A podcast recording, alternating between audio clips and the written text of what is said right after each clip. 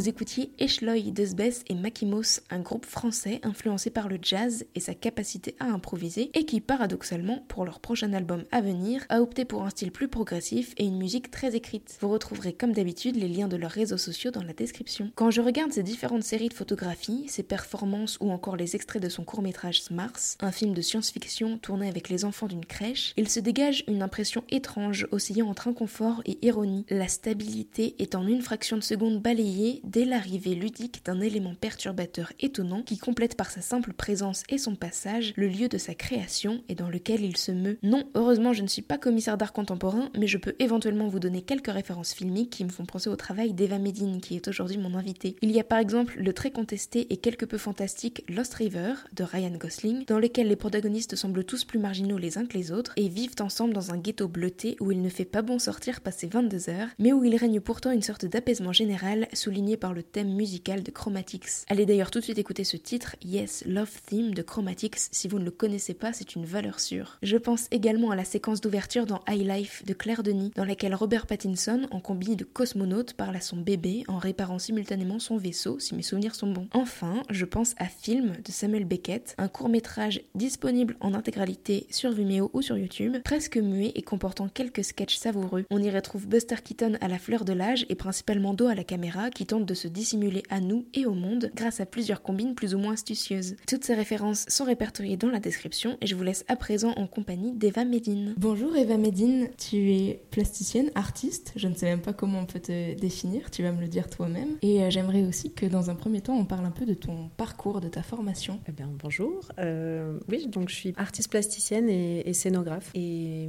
j'ai commencé en fait euh, à travailler avec des chorégraphes et j'ai fait des études de scénographie avant de développer un univers personnel qui se dirige plus vers les, arts plastiques. Ensuite, j'ai aussi fait les arts décoratifs de Paris euh, où j'ai développé plutôt mon univers sous la forme de vidéo. J'ai vraiment exploré des, choses liées euh, à ce médium-là. Et d'une façon générale, dans les pièces que je développe aujourd'hui, il y a vraiment cet héritage du théâtre, de la corporalité et de l'espace qui est vraiment au centre que ce soit en vidéo, que ce soit à travers des installations, et même dans le rapport à la sculpture. Ces notions-là euh, sont, très présentes. Alors là, nous sommes actuellement dans ton atelier à la Villa Belleville. Comment tu es arrivé ici? Euh, Ce sont actuellement aussi les portes ouvertes jusqu'à demain. Je vous invite à venir euh, nombreux pour visiter ta nouvelle exposition. On peut voir différentes de tes pièces. Est-ce que tu peux dire un mot là-dessus? Oui, donc là, je présente une sculpture, une série de photographies et une série de dessins. Et toutes ces pièces sont reliées à des installations ou à des vidéos que j'ai faites. Comment tu as pensé euh, l'accrochage, par exemple? En fait, mon travail se développe de deux façons. Il y a une partie qui, est, qui sont des installations immersives, donc qui vont engager un rapport euh, à l'expérience, au corps, et où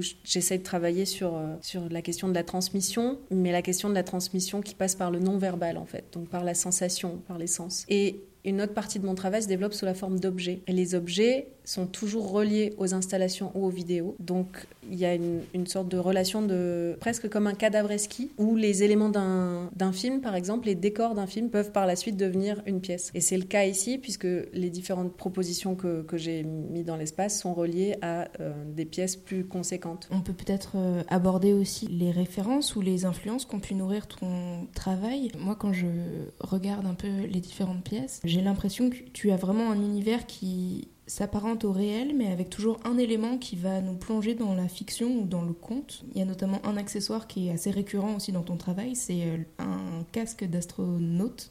voilà, est-ce que tu veux dire un mot là-dessus? De façon générale, je m'intéresse à la question du récit, des, formes courtes de récits comme les contes, les mythes ou les récits de science-fiction. Et ce qui m'intéresse en fait dans ce type d'histoire, c'est comment ces histoires nous permettent de mettre en problématique, euh, de problématiser des, des situations euh, réelles, dans le réel, mais par le le, prisme de la fiction. Donc c'est l'aspect euh, politique en fait qui, qui est sous-jacent à ce type de, récit. Et dans mon travail, c'est vrai qu'il y a un élément, euh, un accessoire qui revient souvent, donc c'est cette figure du cosmonaute. C'est Comme je le disais, donc mes pièces se développent comme un cadavreski, donc comme dans, une continuité d'un espace à l'autre et d'une installation à l'autre. Et ce, casque de cosmonaute, il est arrivé euh, dans le premier film que j'ai réalisé, où il s'agissait d'un film de science-fiction réalisé avec des enfants d'une crèche qui avaient euh, deux ans. Et j'étais en résidence dans cette crèche et j'ai eu envie de, raconter sous une forme fictionnelle cet environnement clos de la crèche et d'en faire une, sorte de métaphore sur une, une mini-communauté euh, vivant dans un vaisseau. Tu avais participé aussi à une nuit blanche en 2018 dans une piscine avec justement ce, ce cosmonaute qui était euh,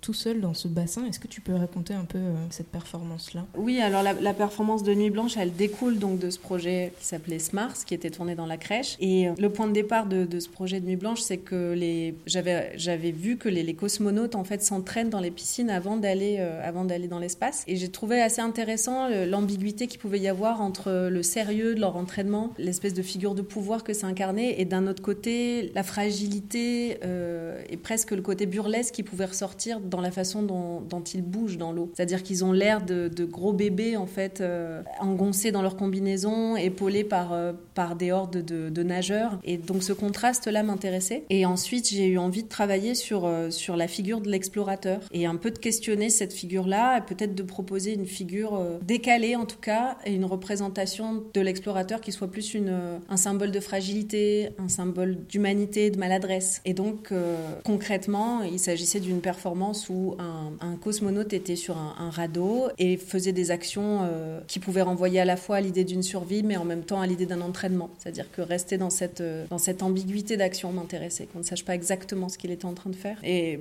voilà. Peut-être d'autres artistes aussi qui ont pu nourrir un peu ton, ton travail, des, des, textes que tu as pu lire, des films que tu as pu voir? J'aime beaucoup le travail de Philippe Ken. Euh, enfin, ce metteur en scène-là m'inspire beaucoup. J'aime beaucoup aussi le travail de Gisèle Vienne. J'ai pas mal de... Enfin, j'ai beaucoup regardé de choses en théâtre, donc c'est vraiment mes premières influences. Et après, en art contemporain, j'aime beaucoup aussi le travail de Pierre Ardouvin, par exemple. Cette... Je pense qu'il a une relation à l'enfance et aux histoires euh, dont je me sens assez proche. Tu parlais de la figure d'explorateur. J'ai l'impression aussi que c'est une position que tu adoptes toi à chaque fois que tu pars dans une nouvelle résidence. D'ailleurs, euh, dernièrement, tu étais en Écosse, c'est à côté d'une base nucléaire, ce qui est sous-marine, sous-marine en plus, ce qui est pas commun. Et tu es allé auprès d'une communauté de militants. Est-ce que tu peux raconter un peu euh, ce travail que tu as mené avec eux? Euh, Oui, donc ouais, c'est tout à fait juste. Hein. Moi, je, enfin, j'essaye d'être dans une posture d'exploration moi-même, c'est-à-dire que vraiment, en tout cas moi, l'endroit où je me sens juste en tant qu'artiste, c'est quand j'ai l'impression que je suis là comme un, comme un traducteur en fait et que j'essaye de faire le lien entre les histoires que des gens peuvent avoir à, raconter, c'est des histoires qui, peuvent passer par le corps des fois, mais et,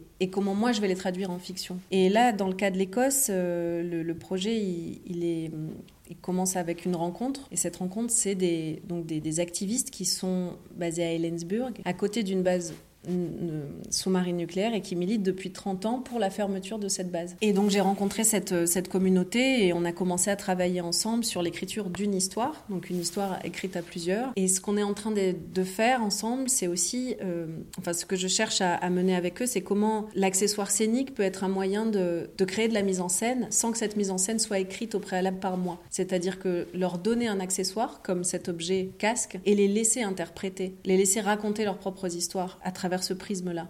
Donc c'est ce qui m'intéresse en ce moment. Et j'ai la chance de rencontrer des gens qui ont énormément d'histoires de, et de messages à faire passer et qui sont très peu entendus. Donc ça me tenait beaucoup à cœur aussi de, de pouvoir euh, diffuser, euh, raconter leur, euh, ce qu'ils font, ce qu'ils font euh, quotidiennement depuis 30 ans. Et donc pour ça, moi j'ai eu la chance de voir déjà quelques premiers rushs de ce film à venir, mais tu as également fait une série de photos. Est-ce que tu peux en, en parler Oui, j'ai fait une série de photos aussi euh, dans un jardin botanique qui se situe euh, au même endroit, à Ellensburg, donc dans cette péninsule. C'est un jardin botanique qui a été euh, construit par un père et un fils et qui est aujourd'hui à l'abandon puisque le père et le fils sont morts. Donc il y a déjà une espèce de tension dramaturgique dans ce lieu qui est assez forte. Et là, j'ai travaillé sur le détournement d'un accessoire qui est utilisé pour la chasse, qui s'appelle un gillisuite. C'est un, un costume qui permet de se camoufler dans la forêt. Et je l'ai détourné de façon à faire naître une, créature étrange et à créer une, une, fiction assez contemplative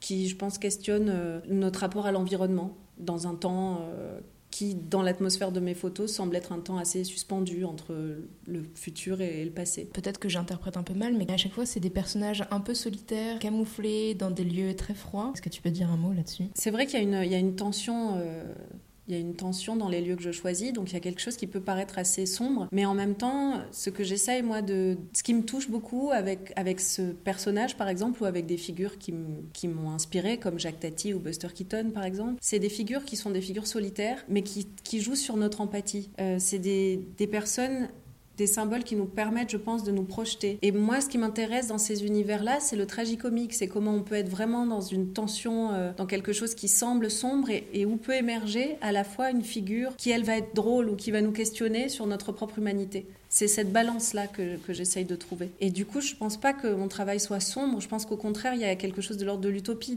à la fois dans les gens que je rencontre et qui m'intéressent, et à la fois dans, dans, ce personnage que je mets en scène. C'est oui, il y a quelque chose d'assez d'assez utopique en fait. Parce que là, du coup, ce qui change avec euh, ton nouveau film, c'est que ce sont des des gens qui n'ont à la base rien à voir du tout avec euh, l'art contemporain, avec le cinéma. Qu'est-ce que ça a changé pour toi? Ça change rien parce que je pense que je me dirige déjà vers ça depuis un moment, puisque comme je te disais, mon premier film était une résidence dans une crèche, donc j'étais déjà dans une situation réelle avec, avec des gens qui n'étaient pas, euh, ni, enfin qui ne, qui ne jouaient pas, qui étaient dans, dans la réalité de leur vie dans leur quotidien. Mais par contre, là où c'est de plus en plus clair pour moi, c'est que c'est encore une question de, posture d'artiste et que j'ai l'impression que moi, mon travail, c'est d'être dans le monde et c'est de tisser des liens avec ces gens-là et peut-être d'arriver à raconter des choses avec eux, d'en extraire euh, une fiction. Mais mais il y a ce rapport à la communauté, au groupe et au maillage qui est hyper important pour moi et de plus en plus. Est-ce qu'on peut parler de tes futurs projets? Pour conclure,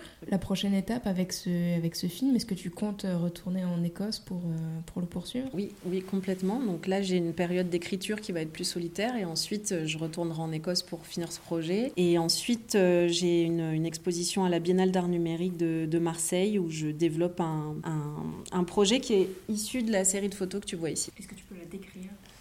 Donc cette série de photos, et oui c'est vrai qu'on est à la radio, euh, c'est une série que j'ai faite à la base sous-marine de Bordeaux, qui est un lieu euh, aujourd'hui euh, laissé à l'abandon, qui est un lieu qui a une atmosphère de... en suspens, je trouve, puisqu'on sent bien qu'il y a les traces de la guerre qui, qui donnent une sorte de, de pesanteur à ce lieu, et en même temps, c'est un lieu où la nature a complètement repris ses droits et où on va se retrouver devant des paysages à la fois complètement brutalistes et en même temps presque avec une résonance romantique dans la façon dont, dont cette nature revient. Et donc dans ces, photos, je mets en scène ce personnage de cosmonaute qui est une sorte de figure de figure d'observateur. Alors c'est un diptyque. Sur la première photo, on voit le cosmonaute assis. Il est à côté d'un d'un fleuve, d'une rivière, je ne sais pas exactement, mais on voit son reflet. Et sur l'autre image, sur l'autre photographie, il euh, marche dans ce lieu laissé à l'abandon. Et je trouve que ça pourrait un peu aussi faire penser à Blade Runner dans,